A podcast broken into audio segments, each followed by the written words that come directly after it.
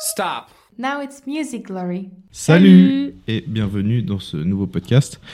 Après les doubles épisodes sur le Club des 27, le triple épisode sur l'histoire du rock, aujourd'hui on enchaîne avec l'histoire du... Rap US. Comment tu vas Fanny? Eh bah ça va bien et toi? Moi ça va très très bien, très content de changer un petit peu de style de, de musique aussi. Ouais, Ça c'est va être intéressant. que on s'est lancé dans un truc où genre ni toi ni moi on était euh, genre Hyper calé, hyper ouais. calé par rapport au rock où là euh, bah, on a un lien même sentimental avec assez fort. Mais euh, moi j'ai appris plein de trucs. Je me suis rendu compte que bah, j'avais beaucoup écouté par-ci par-là du rap US Mhm. et que j'aimais bien et que voilà j'avais adoré euh, enfin découvrir un peu l'histoire euh, bah, de ce genre qui est né il y a pas si longtemps que ça en fait. Et euh, là pour le coup en gros euh, on va faire une- un peu une partie historique et petit à petit parler de certaines figures du début du rap, du milieu et puis là de actuel. Et on va le faire en deux épisodes parce qu'en fait on s'est rendu compte que c'était méga long. À la base on s'est dit on va faire deux épisodes, un sur le rap US, un sur le rap francophone. Français, ouais. Et au final on s'est dit le rap US est beaucoup trop long Ouais, c'est et déjà là long. on a dû couper Ouais. vachement. euh, Et c'était le but, c'était de vous passer genre plein d'extraits. Et puis on était là, bah, on va pas couper euh, la- les extraits de musique euh, pour genre rentrer le truc plus vite dans 40 minutes. Donc on a dit en deux fois, et puis on fera le rap français à la rentrée. Peut-être ça aussi on fera deux épisodes parce que c'est aussi Il y a large. dire. ouais. Même si ça a commencé plus tard, il y a quand même vachement de trucs à dire. Et euh, en gros, bah là, c'est c'est comme d'habitude, c'est un espèce de condensé de tout ce que bah, Ethan et moi on a lu sur cette période-là. Après, je vous conseille d'aller vraiment. Enfin, j'ai trouvé plein d'articles, euh, donc je vous conseille de chercher. Il y a sûrement plein de livres, et je vous conseille d'aller voir aussi les films qui ont été faits. Par exemple, sur euh, Tupac ou sur euh, Notorious Big. C'est des Mhm. films qui bah, vous aident vraiment à comprendre le, mi- enfin, le milieu et ce qui se passait et pourquoi le rap a évolué de cette telle manière. Donc, donc voilà. Mais nous, on va, on va essayer de résumer le truc, Ah d'en ouais, faire clair. quelque chose de compréhensible parce qu'il y a énormément. Et, euh, et voilà, on a choisi euh, les grandes lignes et puis bah, c'est parti quoi. Donc déjà, bah, on va commencer à comment est né le rap US. Déjà, le mot rap, il provient... Bon, il y a plein de significations, mais celle que j'ai trouvée, c'est qu'elle provient de l'anglais euh, to rap, qui est en fait un verbe qui signifie bavarder, blâmer, baratiner, en slang, donc l'argot anglophone américain. Le rap prend ses influences dans les années 70-80, où euh, à ce moment-là, c'est vraiment le hip-hop qui est euh, au summum de, son succès, et qui regroupe le breakdance, les graffitis, donc tout ce qui est le graphe, l'activité, le- les DJ et le rap. Et donc ce genre, euh, il prend vraiment euh, place, enfin il se développe vraiment à New York dans un quartier précis qui est le Bronx. C'est un quartier qui est très, euh, qui est rempli de, pau- de pauvreté et de misère, euh, où les gangs, enfin les guerres de gangs font rage, autour de la drogue, beaucoup de violence, beaucoup de, ouais.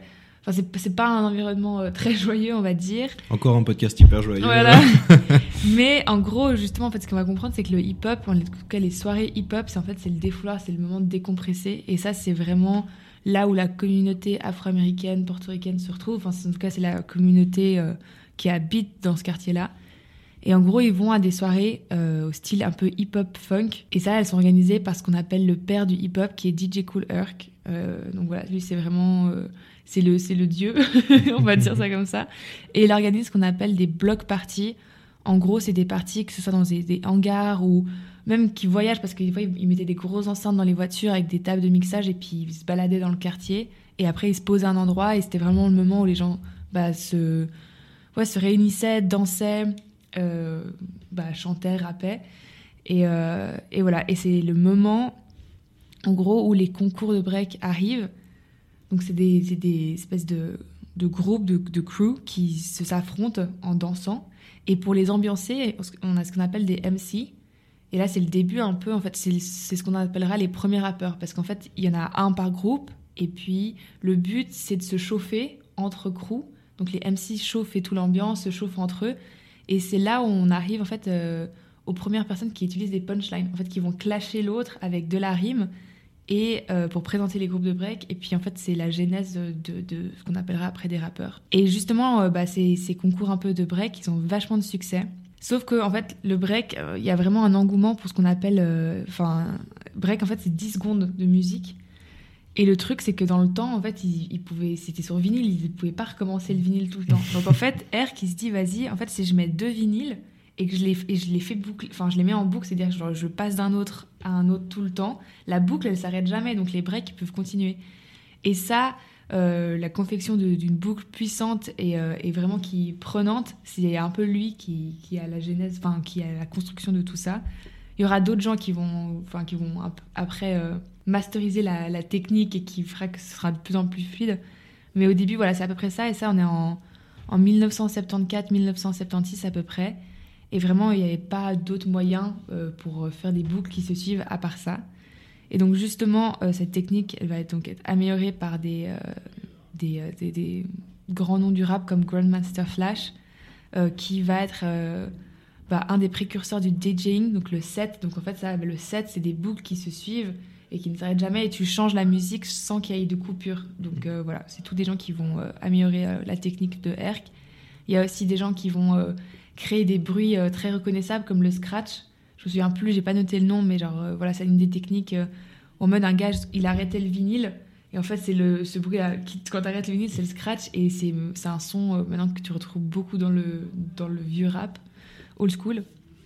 Et euh, on avance quelques années, donc on est en 79, et euh, la première musique de rap, euh, alors c'est pas forcément eux, mais c'est en tout cas c'est la première musique qui arrive dans le top 40 des meilleures ventes de singles avec le morceau Rapper's Delight, et c'est le groupe Sugar Hill Gang.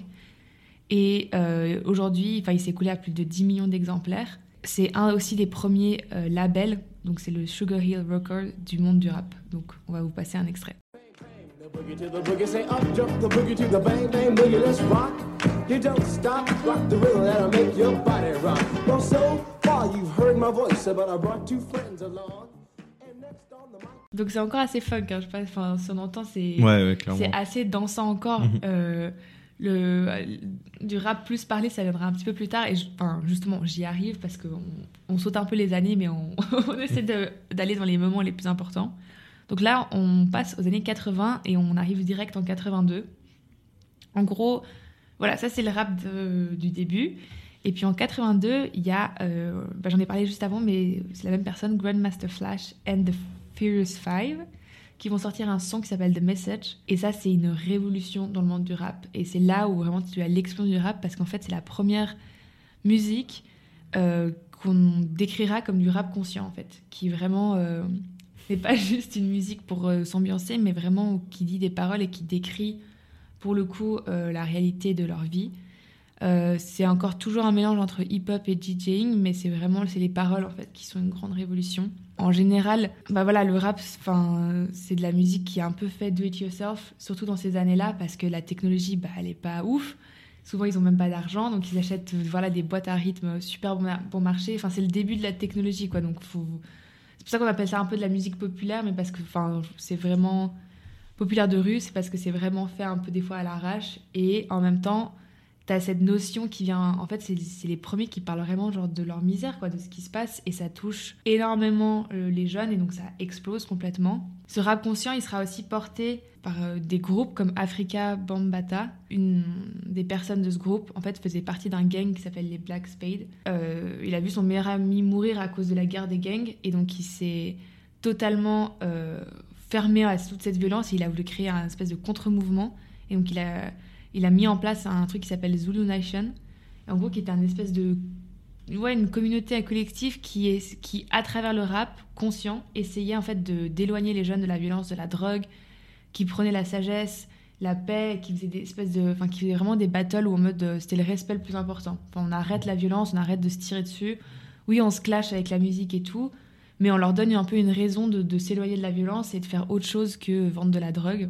Et euh, d'ailleurs, euh, ce, groupe fera partie de, des trois gros labels euh, du début du rap, qui là pour le coup est Tommy Boy. Et en gros, justement, c'est cette création des battles non violentes, et c'est le moment où on voit arriver les lyricistes. Donc les lyricistes, c'est méga important, en fait, c'était juste des gens qui sont doués avec les mots et qui peuvent se clasher avec des rimes et, sans se taper dessus. Et donc voilà, c'est le moment où bah, il y aura des grands crews qui, naîtront, comme le Juice Crew, avec Marley Marl, ou euh, avec. Euh, alors, un le nom, il faut que je. avec KRS-One, avec euh, qui est un super connu, lui, pour le coup. Et donc, euh, c'est vraiment euh, le moment où tu as plein de, rappeurs qui vont exploser grâce à ces espèces de battles. Tu auras aussi des musiques plus pour le entertainment, plus populaires, comme Run DMC avec Sugar MCs en 84, qui eux font partie du label Profile, un des trois que j'ai parlé avant, qui lui pour coup est bah, pareil dans l'expérimentation totale parce que c'est que de la batterie, il n'y a pas de mélodie.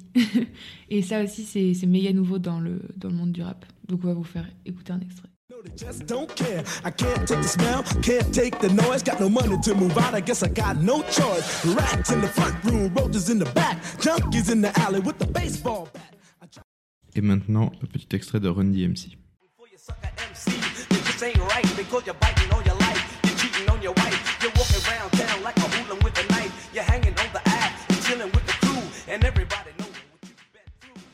Donc voilà pour euh, ces deux groupes du début des années 80. Après là, j'ai passé dans un, registre un peu de ce qu'on appelle la période problème du rap, parce que forcément, euh, je vais vous parler du sampling. Ça, c'est le début du sampling. Donc un sampling, euh, vous savez peut-être sûrement déjà ce que c'est, mais en gros, c'est quand tu prends une partie d'une musique déjà existante et que tu vas la mettre dans ta musique et que tu vas la re- peut-être remasteriser Mhm. ou faire d'une tu vas faire de la post-production dessus mais en gros euh, bah, je sais pas c'est comme Madonna qui a pris du ABBA ou enfin voilà des trucs comme ça Ouais, ou Sweet Dreams, quoi, qui a été repris à toutes les Exactement. sauces. ouais.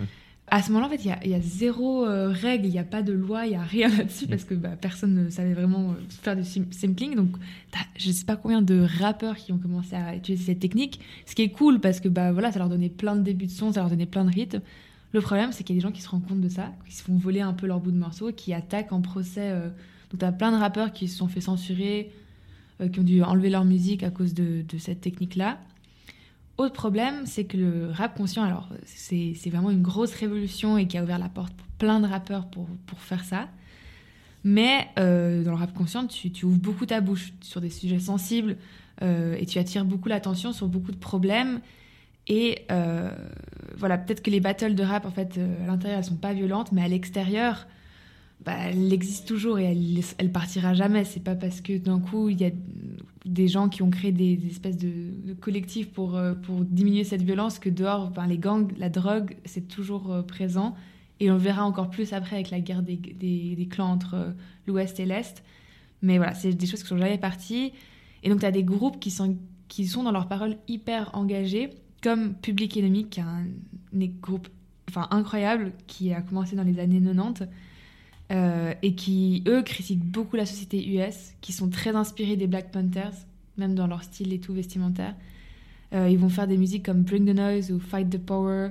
Enfin voilà, c'est super euh, engagé. D'ailleurs, il y a beaucoup de, de rappeurs qui, par leur titre, s'ils ont un titre genre trop provocateur, ils vont se faire euh, ban ou ils vont se faire censurer par, euh, par la, la pensée bien pensante euh, puritaine Ouais, des ouais. États-Unis. Et il y en a beaucoup qui vont subir ça. Donc voilà, on va vous faire écouter un, un extrait de Public Enemy. Ouais, c'est Fight the Power. Ouais.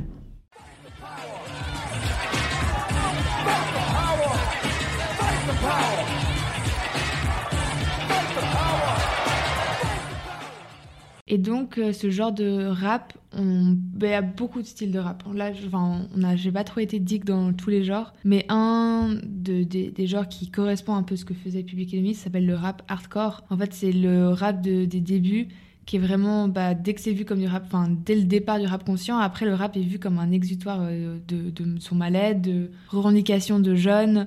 euh, et les propos, bah, c'est on le sait, c'est assez souvent violent ou cru, euh, voire provocateur, comme je l'ai dit avant, d'où la censure, d'où, euh, voilà, enfin, c'est complètement à contresens euh, de la pensée euh, puritaine, quoi. Là, et les choses, elles sont dites comme elles sont, et ils, font, ils prennent pas de pincettes, en tout cas, pour le dire. Euh, et c'est là où ça devient un phénomène social parce que bah, dans ces quartiers-là, faut pas se mentir, ils peuvent se rattacher à ça et c'est leur, ils chantent littéralement ce qu'ils vivent. Donc forcément, enfin, c'est comme nous avec plein de groupes quand on était jeunes, surtout sur le mal-être ou le grand, enfin quand tu grandis et tout, forcément que tu t'identifies de ouf. Bah là, c'est exactement ce qui se passe.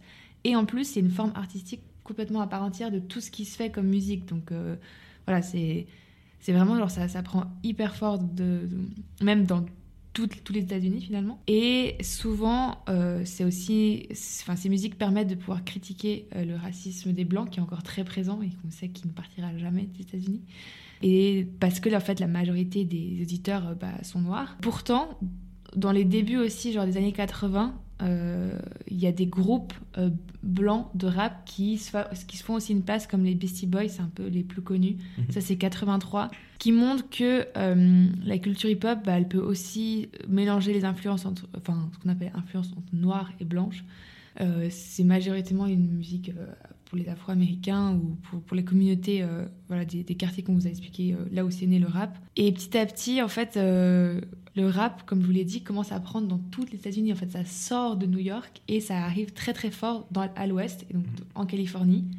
Et ça, c'est vraiment la fin des, des années 80. En gros, il y a un style qui va se démarquer hyper fort là-bas qu'on appelle le gangsta rap, qui est très influencé du ce qu'on appelle le P-funk, qui est un mélange de rock et de funk et qui est très différent de New York où c'est plus jazz et soul. Et donc voilà, ça se développe euh, super fort.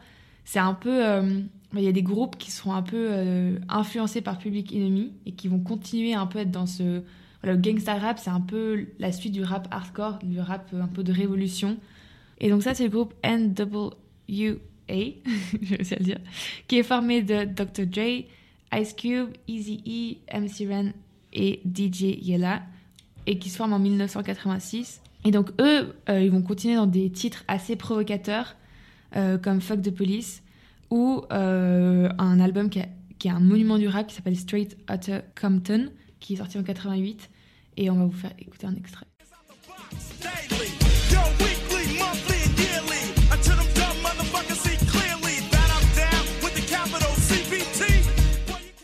Alors, le fondateur, tu l'as dit, de NWA, c'est Dr. Dre. Mhm. Et donc on va vite en parler. Dr. Dre, il est là depuis 1984. Mhm. C'est un monument Ouais, du ouais. rap. À LA, il va fonder euh, NWA avec Ice Cube, Easy E. Ça, c'est en 1986. Mhm. Et c'est le début du, du gangsta rap, en fait. Ouais. C'est vraiment le mec qui va lancer ça. Il va avoir ensuite une carrière solo. Il va devenir producteur. Il va juste produire Snoop Dogg, Eminem et 50 Cent, compagnie. Voilà. Ça a pas trop marché, je crois. Petite carrière. Toute petite, hein, vraiment, putain, il s'est trompé le gars. Et vraiment, ce que tu as dit, bah, c'est l'album euh, Straight Outta Compton qui. euh, Qui va les propulser. ouais, euh, ça c'est avec NWA. Puis après, dans sa carrière solo, son morceau le plus connu, c'est Still Dre Ouais. et The Next Episode. Mais je vais vous passer tout de suite un extrait de Still Dre. It's still Dre Day, AK. Though I've grown a lot, can't keep it home a lot. Cause when I frequent the spots that I'm known to rock, you hear the bass from the truck when I'm on the block. Voilà pour euh, Dr. Dre. Ouais. Et bah justement, comme tu disais, c'est euh, bah voilà, c'est le. Enfin, je- là, on va, s'arrêter un peu sur ce que c'est le gangsta rap, parce que bah, c'est des paroles toujours aussi crues et engagées, Mhm. d'où l'influence euh, de Public Enemy, voilà, qui parle des violences policières, des guerres de gangs. Euh, c'est aussi là où justement le. Encore une fois, le- la pensée bien pensante est choquée et donc euh, va se plaindre. Et je crois que c'est la femme du genre vice-président, un truc comme ça, qui va mettre en place euh, le logo que maintenant on connaît tous, qui est Parent Advisory Explicit Lyric, qu'on voit sur plein Ouais, d'albums. avant c'était juste pour le rap, maintenant ils sont sur tous les Ouais, albums de n'importe quel ça. style, ce truc. Et euh. en même temps, c'était presque. Enfin, j'ai lu que c'était presque stylé de l'avoir quand t'étais rappeur, en fait. Mais en fait, ouais, pour Bah, tous les albums, quand tu l'as dessus, ça. Bah, de ouf. Puis maintenant, tu, tu trouves des t-shirts de ce truc, enfin, c'est Ouais, devenu un phénomène de mode, quoi. Complètement. Que- C'est devenu un méga logo connu. euh, et qui, justement, euh, est arrivé, je crois, euh, bah, dans les, ces années euh, 90 par là.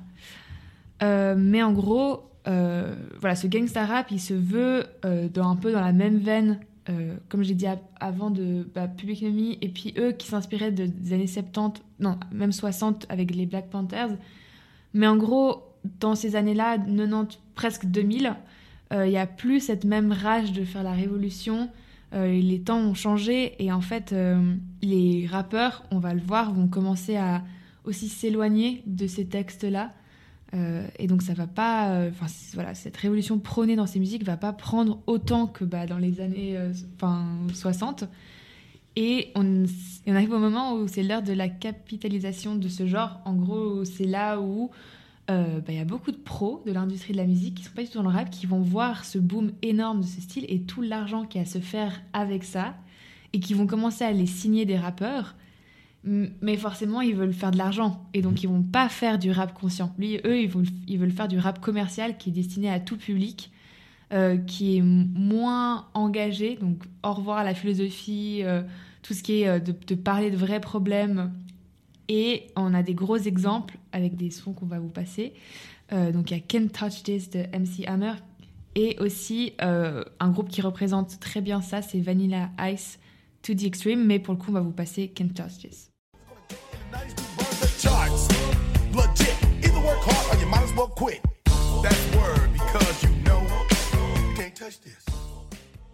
Donc, euh, donc voilà, là on arrive euh, À la New School. voilà, New School, donc c'est la fin euh, voilà, de, de tout ce qui... Enfin, c'est là on va, on va arriver dans la période en fait où on va vous présenter plein de rappeurs méga connus Ouais. euh, des années 90. Et euh, Tu vas pouvoir reprendre ton souffle pour ce monologue. parce que là c'était justement... Donc là on finit vraiment la partie où, de la genèse un peu et de la période old school. Et euh, voilà, il y a le groupe NWA qui marche extrêmement bien. En plus de ça, ben voilà, il y a la commercialisation de ce genre, de la scène rap, euh, surtout de la côte ouest qui commence à marcher super bien. Et tout ça, ça donne une visibilité médiatique énorme. À ce moment-là, début années 90, c'est vraiment le rap de LA qui fait euh, l'actualité, qui est le plus mis en avant. Euh, et donc émane de là des rappeurs euh, extrêmement connus. Donc on a parlé de Dr. Dre déjà. On va maintenant parler de Tupac qui commence à se faire connaître en 91. Euh, Il y a Snoop Dogg aussi en 93. Et donc eux, ils sont toujours dans la veine gangsta rap et voilà, ça marche à fond. Donc Ethan, présente-nous euh, Tupac et Snoop Dogg. Everybody to the wild, wild west. A state that's untouchable like Elliot Ness. The track hits your eardrum like a slug to your chest. Like a vest for your Jimmy in the city of sex. We in that Du coup, Tupac, légende absolue euh, Ouais. du rap, il va mourir en 1996, à 25 ans, il va être assassiné. C'est, il est considéré comme un des meilleurs rappeurs euh, et même artistes de l'histoire. Ouais. Et tout ça, même après sa mort en plus. Ouais, en, en Encore plus. plus. après sa mort. Et euh, c'est, ouais, c'est un acteur aussi à, à ses heures perdues. Il a eu une amitié proche, puis une euh, rivalité avec Notorious Big. On en Mhm. parlera plus de lui dans le prochain épisode. Ouais. Qui lui aussi va être euh, assassiné à 25 ans, mais une année après, en 1997. Mhm. Tupac est né à Manhattan, dans le East Harlem, donc c'est très pauvre. C'est ce que tu parlais en fait, c'est là qu'est Ouais. né le, le rap, le hip-hop. Ses parents sont des Black Panthers, donc euh, le mouvement politique. Mhm. Ils sont des membres actifs euh, Ouais, des il Black avait Panthers. déjà, déjà ça en lui. Ouais, tout à fait.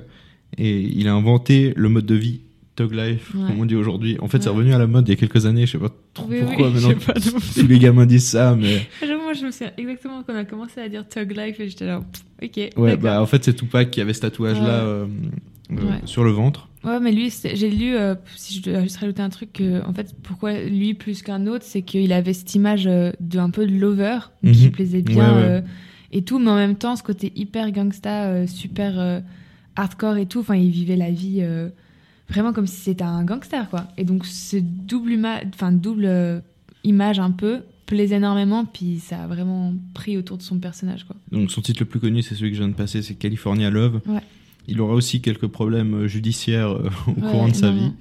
Euh, et c'est le, c'est, il a un peu cette image avec Notorious Big de la guerre des gangs. Ah oui, c'est euh, eux qui. qui... New York, Los Angeles, Ouais, ouais. l'Est contre l'Ouest. Ouais. Et, Parce euh, que lui, bah, il va être avec Dr. Dre, enfin, Mhm. il va être signé dans son label, donc il va, quitter l'Est Ouais, il va quitter l'Est totalement, et donc ça va déclencher c'est, là que la rivalité va, démarrer. Et encore plus, enfin, on en parlera après quand, quand je parlerai, enfin, quand tu vas parler de Notorious Big, mais quand Tupac va mourir, euh, ça va encore plus euh, foutre le feu à ces- ces- cette guerre de gang. On pourrait croire que ça va s'apaiser, mais en fait, pas du tout. Genre, euh, Mhm.